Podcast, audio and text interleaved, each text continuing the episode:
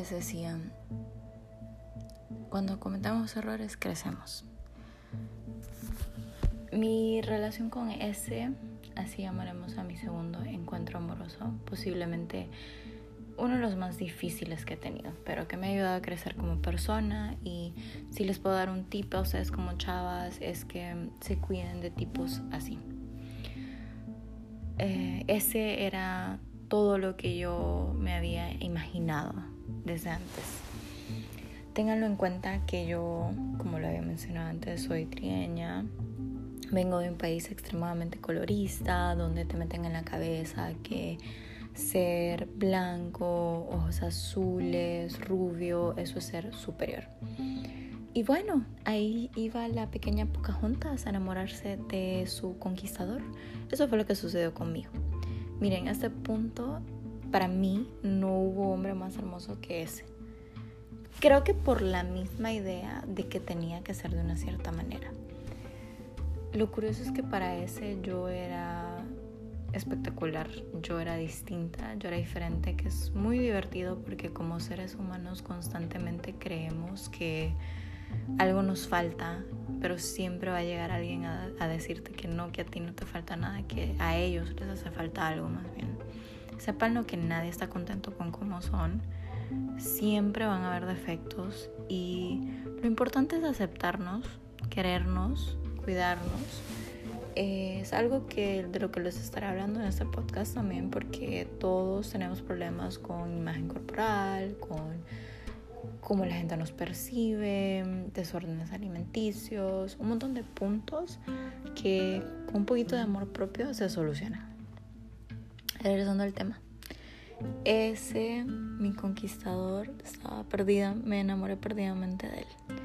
Él me hacía reír mucho sepan lo que cuando uno tiene 19, 20 años, tiene los, como las ambiciones tan estúpidas.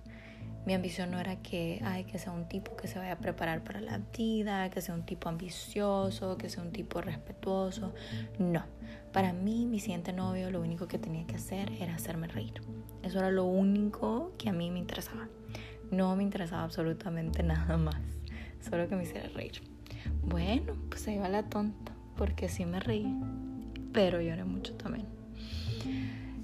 Ese casualmente era parte de mi núcleo, familiar alemán. Él era el sobrino de mi madre hospedera. Siempre que involucramos a la familia se vuelve aún más complicado porque es más difícil salirte. Ténganlo en cuenta, ellos eran mis únicas personas de contacto allá. Yo no tenía más familia, no conocía a nadie más. Al involucrarme con ese, tenía que saber que ya las cosas eran diferentes.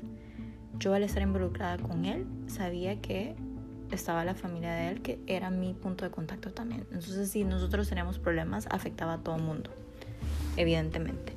Y nadie podía tomar lados porque cómo se tomaban lados si uno es familia y la otra la queremos como familia, pero realmente no es familia. Chicas, hay muchas, muchas las conocidas red flags. Yo las tuve, las empecé a tener luego de tres meses. Sepan que los primeros tres meses de todas las relaciones son hermosas. Son hermosas, son divertidas, son... ¡Wow! Se aman. Es amor profundo. Y así fue para mí también. Red flag número uno. Si tu novio es egoísta, y no me refiero a egoísta, que sea como tipo Joey en Friends, que no le gusta compartir su comida. No, no, eso está bien. Yo eso lo respeto. No a todos nos gusta compartir comida. Pero si tu novio solo piensa en él, si tu novio en lugar de incluirte en un plan, él decide que él va primero, ahí no es. Ahí no lo es. Una pareja son dos y los dos se tienen que apoyar, los dos se tienen que cuidar, los dos se tienen que llevar de la mano en todo momento. Entonces, si tu pareja es egoísta, no. Si solo piensas en sentimientos, no. Ahí no es. Recuerdo que mi primera relación, el respeto era muy importante. Entonces, X fue muchas cosas, pero siempre fue muy respetuoso. Ahora recuerdan que les dije que a mí solo me importaba que ese me hiciera reír. Bueno, me hacía reír mucho, pero me faltaba respeto, pero yo le faltaba respeto también. Ahí tengo que admitirlo. Cometí un error. No podemos esperar que alguien nos trate de una manera si nosotros no los tratamos de la misma manera. En mi caso así fue. Nosotros bromeábamos y bromeábamos un poco pesado con palabrotas y eventualmente eso se tornó en algo que cuando peleábamos esas palabrotas también estaban ahí. Así que por favor no lo hagan. Si no te gusta que te digan malas palabras, si no te gusta que te traten de imbécil, de la palabra P, la palabra P, la palabra B en inglés, pues no comiencen, porque es muy difícil acabar. Esas serían las red flags que yo les diría. Pero igual, al ser uno tan joven, al no tener una familia directa, es muy fácil que tú creas que esto es normal. Chicas, yo me lo decía. Yo no necesito amigos, yo no necesito a nadie. Yo, él es mi mundo y no hay nada más. Por favor, nunca hagan un tipo su mundo. No lo hagan por su salud mental, no sean dependientes de su pareja, no lo sean. Sean felices, vivan su vida porque nada en esa vida es garantizado. Y si el día de mañana esa persona que ustedes creían que era la persona indicada se va, ustedes se quedarán solos por tontos. No sean tontos, no sean tontos como yo. Yo nunca hice amigos porque a mi persona egoísta no le gustaba eso por favor siempre tengan muchos amigos, sean muy felices, tengan un grupo de apoyo también. No saben lo importante es tener alguien que los vaya a apoyar en cada momento.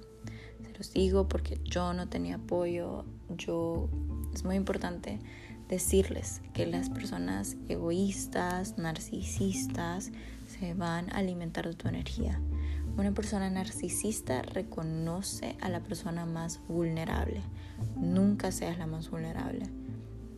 Estos siete años me han enseñado algo y es a ser fuerte, a no dejar que alguien venga en tu vida y te quiera eh, manipular o el término muy famoso gaslight, que es cuando alguien te manipula emocionalmente para creer que tú estás loco, que tú les estás echando cosas en cara y realmente son ellos.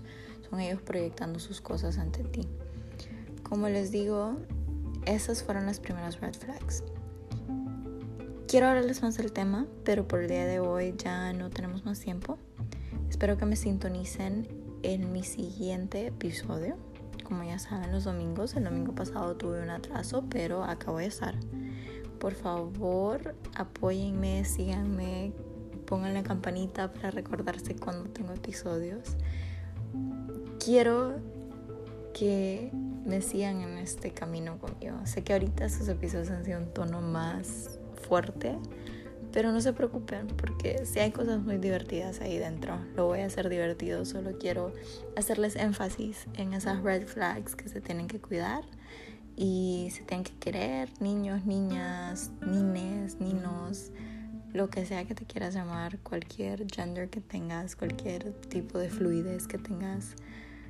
Acá estamos para escucharte, ese es un safe space. Yo les estoy compartiendo esto como mi, mi diario personal ese es mi safe space y lo quiero compartir con ustedes. Gracias por sintonizarme y que tengan una feliz semana. Les mando mucho, mucho amor.